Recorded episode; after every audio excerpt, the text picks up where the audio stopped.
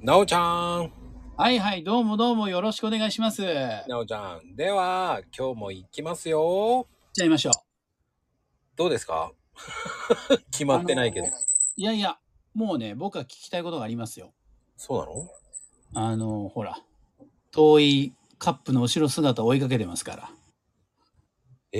そうなのえっと、まこちゃん、うん。毎日、あのーマコルームやってるでしょはい。そこはみんながすごいすごいって言ってて、まこちゃんは、いや、まあ、そうかなとかって、あの、すっとぼけてるけど、すごいことだと思うんですけど、人と話すのって、うんもともと好きだったんです。あんまりね、昔は嫌いだっちゅう。うん。なんかほら、初対面の人と話すとか、苦手で。そういうのって、あの、あ、もともとはそんな得意な感じじゃない。もう、だっもたのともとから苦手ですよ。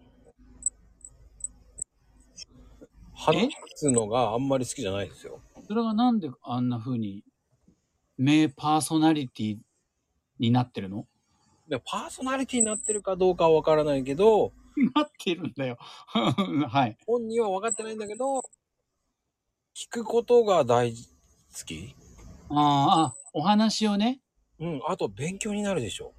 それはそうだと思だってこうして、なおちゃんとも知り合って、う。はい。知らないことを教えてくれるわけじゃないですか。まあ確かにね。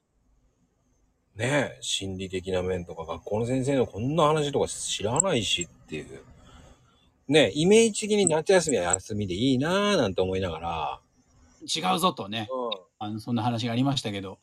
ん。でも、ほら、その、なんだろう、この、ラジオのライブだったら、そういう、ある自分の専門性がああったり、うんあのー仮面をかぶったブランディングがあったり、いろんなその、キャラを持ってる人と喋るけど、そうじゃない時って雑談じゃないその、普通の人って。はいはいはい。そういう時って学びとか教えてもらおうって感じじゃないじゃないいや、僕は教えてもらおうと思ってます。やっぱりそういう姿勢なんだ。うん。すべて、あすべて教えてもらおうと思って、いろんな人にはそのストーリーがあるわけだから。はい、あえーっ、と、リスナーの皆さん、僕は喋るのが苦手だなとか、私、そういう雑談とかって苦手だって方、今聞きましたここにヒントがありましたよ、今。教えてもらおうと。うんそういうことか。僕はね、いつも教えてもらおうと思ってますよ。そうすると、なんていうのかな、構えも楽になるよね。なんか、喋んなきゃ喋んなきゃと思って多分ドキドキするんですよ。うん、だから構えられないでほしいっていうのもあるし、人気のあると思ってないし、上には上がいっぱいいるっていうのも僕すごく分かってるから、いやいや、そうか。だけど、あの、喋るの苦手って人も、うんでやっぱり、あの、私も言うんだけど、喋ろうとするからドキドキするわけで、うん、あの、耳は二つで口は一つなんでね、あの、二倍聞きましょうなんて言うんだけど、その姿勢なんだね、教えてもらおうとか、うん、あの、うん、学ぶ、学べることあるよな、みたいなっていいですね、それは。うん。だって、自分はそんなにできると思ってないから、はい、皆さん。こう今日は名言の回なんで、いいですかこれ。かっこいいなぁなんで普通じゃないですか。だって、自分がそんなにできると思ってないからこそ、いろんな人と会話がして聞ける、聞こうという姿勢になるわけで。いやー、まあね。そうだけど。あの、じゃあさ、ほら、あの、大好きなディズニーランドで、うん。あの、世の中の人割とデートに行ったりします。はい。で、なんか、ほら、並んでるの時間が長いから、うん。場が持たない、なんか、ちょっと、付き合い出しの二人は行くと、うん。こう、別れちゃうぞみたいなこと聞いたことあるんだけど、うん。そういう時でも、そのお相手のいろんなことを教えてもらおうとか、うん。そういう感じにすればいいそうね。そ初々しいカップルの皆さんにこう、そういう時はどうしたしかもディズニーランドのことを知ってるわけだから、まこちゃん。どういうふうにこう、あの、初々しいカップルはやったらいいんだろあのね、面白いんだけど、はいあのやっぱりその時にいろんな会話ができるじゃないですか。できる人はだよ。だドキドキしちゃってるわけだから。喋んなきゃとか。沈黙がまずいぞって思うわけですよ。でも沈黙は沈黙時こそこれはどういうのをねやってるんだろうねとかはい。共感をしながらはい。楽しまないとディズニーだったらね毎回毎回同じディズニーじゃないじゃないですか。ねどういうこといいろんな人と友達と行くかもしれないし彼女とも行くかもしれないけど、うんうんうんその時その時のシーンで、えーアトラクションとかそこに隣に後ろにいる人たちとかの会話とかね、はいどういう会話してんのかなとかなるほど。僕はそういうのも聞きながらこう会話をするのでああ、そう、周り見たり聞こえてくることも話題にしてってことね。そううわーね見てすごい可愛い洋服着てるとかほんとね。あれってどうしてこう なのまこ。そうだねわからない しねどこで売ってんだろうあの T シャツとかああ、そっかそっか。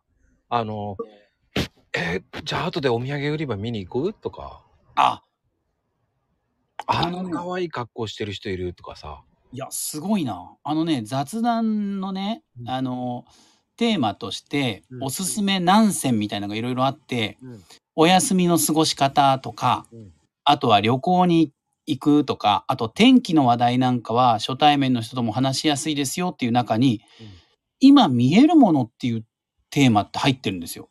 はいはいはい。だから、まこちゃん、それなんだから、ほら。見えるものとか聞こえるものを話題にして、あれってどうなんだろうねって、あの耳に、あのミッキーの耳みたいなのはどこで売ってるんだろうねよく聞こえるだろうねうんうんうん。 あの、でっかい手はどうしたんだろうじゃんけんでは勝てるのかなそうね。そういうね、なおちゃんがね、そういう面白い視点で教えてくれるから、僕は逆に勉強になるんですよ。 いやいや、あ、こういう視点もあるんだなとかさ、じゃんけんできねえなとか、そういう視点なんて思わなかったもん。ただ単に僕は、ああいう可愛いのグッズあんだな、いいなとか、はいはいはい。いやー、負けられないとかね。あのポップコーンはだ何時間ぐらいで食べきるのかなとかね。ポップコーンっていろんな味があるわけじゃないですか。はいはい。どうする今日、どの味にするとか。そうにこう、聞いてあげたりするもいいんだね。いや、だって楽しいじゃないですか、ポップコーンって。確かに。しかし、ポップコーンは弾けてきますね、会話も。そうですよ。いろんなフレーバーいっぱいありますからね。なるほど。うん今日のフレーバー、あの日のフレーバー、そして次のフレーバーですね。そうです。そのためにこの名前ができたわけですよ。素晴らしい。ただ単に会話が弾けるからっていうポップコーンだと思ってるあなだたけじ。ゃない。いろんなフレーバーも楽しんでいただきたいということで。そうなんですよ。僕は、その、どっちかっていうと、フレーバーを楽しんでもらいたいからっていう、このフレーバーイコール会話。はあ。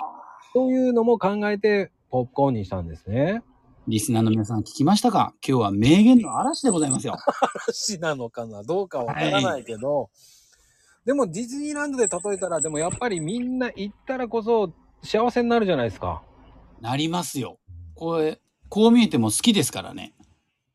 あーでもねおじさんが喜んでも楽しんで行っちゃってもいいのかなとか思うんですよは関い。係ねえですからね行ったら関係ねえですね。そうですそこでまたいろんなねキャストさんとかのその触れ合いとかああ。キャストさんとも。だからもう、キャストさんともそこで即席マコルームが始まるわけですね。そうですそうですなるほど聞いたりして「おおそういう情報今今ならどこが空いてますかね?」とか言ったってまあアプリ見れば終わりじゃないですかああ、そっか。それで見られるんか。それでも、あえて、そうおあえてちょっとおすすめキャストさんのおすすめのスポットってありますかとかなるほど。そうにこう振って、そうですそのから、うん、お話をこう聞いたり、裏情報が得られたり。そうですだからちょっと違ったディズニーって考えると面白いですよね自動販売機が違うところとかねこういう自動販売機があって面白いとかねだからいろんなのがこうありますからはいはい。シチュエーションによってまた違うし、なるほど。また、あとね、夕暮れ時に見る、ねあ、ら。ね、ビッグサンダーマウンテンとかあの辺を見るのも好きだし、聞きました皆さん。夕暮れ時のビッグサンダーマウンテンね。めっちゃそ、のめっちゃ発音がいいな。みんな違うんだね。 なやっぱ、あ時間によっても違うのをやっぱ楽しむ。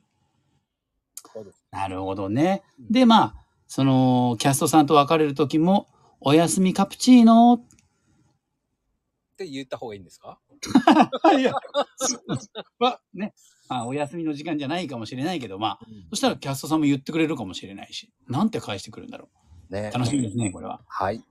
今日はそんなところで、おやすみカプチーノです。はい。